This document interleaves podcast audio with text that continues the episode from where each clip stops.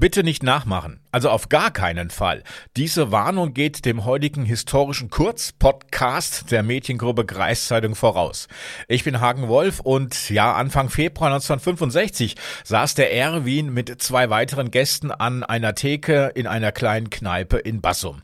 Viel war nicht los an diesem Abend, daher meinte der Wirt zu seinen wenigen Gästen, er gehe mal kurz in den Keller, um dort eine Maus zu entsorgen, die seit drei Tagen dort tot herumliege.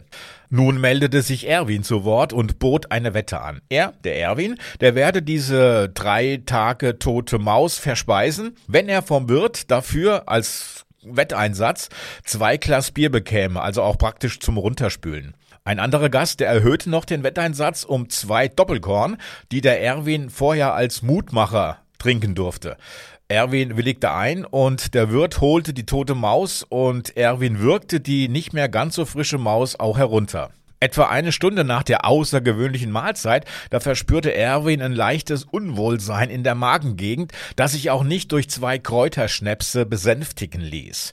Daher beschloss Erwin, sich sicherheitshalber mal ins Krankenhaus fahren zu lassen, um dort nachzufragen, ob denn der Verzehr einer drei Tage alten toten Maus irgendwie schädlich für den Körper sein könnte.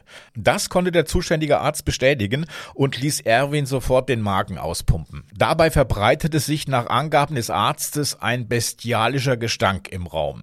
Weiterhin wurden beim Auspumpen des Magens Schwanz, Fell und Fleischstücke der Maus zutage gefördert.